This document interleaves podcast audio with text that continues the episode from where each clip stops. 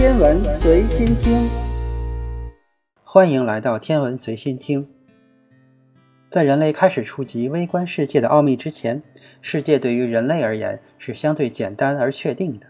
一直以来，人们都相信，通过不断的探索和研究，可以对世界上任何的事物进行准确的测量，并且能够对事物未来的发展进行准确的预测。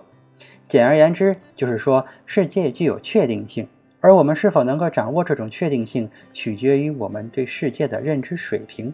比如，我们可以测量任何一个移动中的物体所处的位置，并且能够在获得这个物体所在的位置的同时，测量出这个物体运动的速度，或者说是动量。无论这个将要被测量的物体是一块投掷出去的石头，还是一辆飞奔的汽车，甚至是宇宙中的天体的运行，这都不是问题。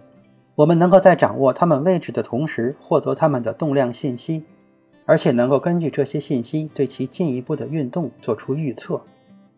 在宏观的世界中，我们能够获得一个物体所处的位置以及移动的速度，并能据此判断出在一定时间之后它将会出现在哪一个位置，这是理所当然的事情。但是，理所当然在微观世界里却是行不通的。量子力学是现代物理学的两大支柱之一。它可以完美的描述除了引力之外的其余三种基本作用力。量子力学为我们敲开了微观世界的大门。毫无疑问，量子力学是伟大的，但是同时它也给我们带来了困惑，因为量子力学所描述的微观世界充满了不确定性。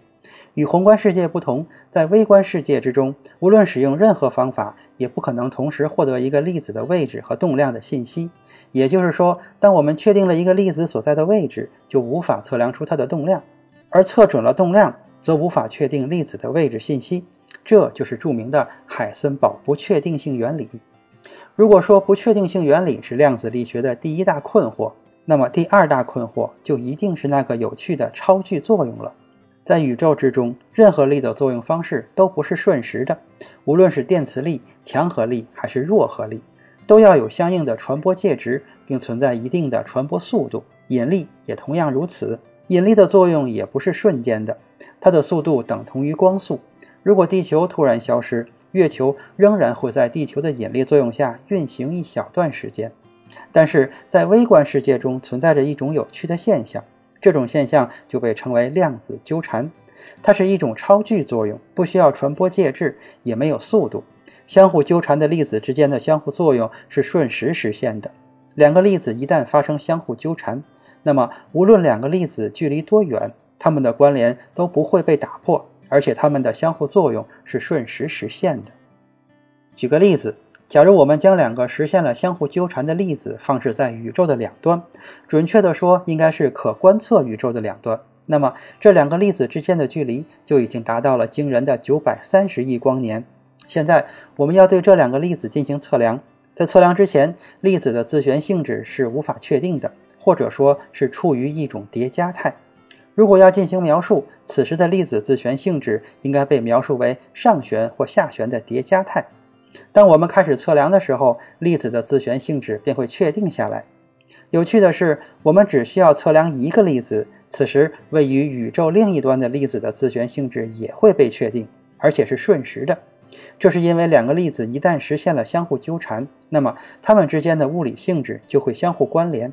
当我们通过测量使一个粒子的物理性质确定了下来之后，另一个粒子的物理性质也就同时被确定了。可见，两个实现相互纠缠的粒子，无论距离有多远，它们之间的物理性质的关联都不会发生变化，而且相互影响的速度是瞬时的。量子纠缠是一种超距作用。所以它必然是超光速的，而现在又有一个热门的概念，就是量子通信。那么，是不是利用量子纠缠就可以实现超光速通信了呢？当然不是。光速最快原理指的是宇宙系统内有信息传递的移动速度，而量子纠缠并不包含信息的传递。两个粒子只是在物理性质上实现了关联，却无法相互传递信息。那么，既然无法相互传递信息，量子通信又是怎么一回事呢？实际上，量子通信技术是利用量子之间的相互纠缠来给信息进行加密，而并不是直接传递信息。信息仍然是通过电磁波来传递，所以信息本身的传递速度也不可能是超越光速的。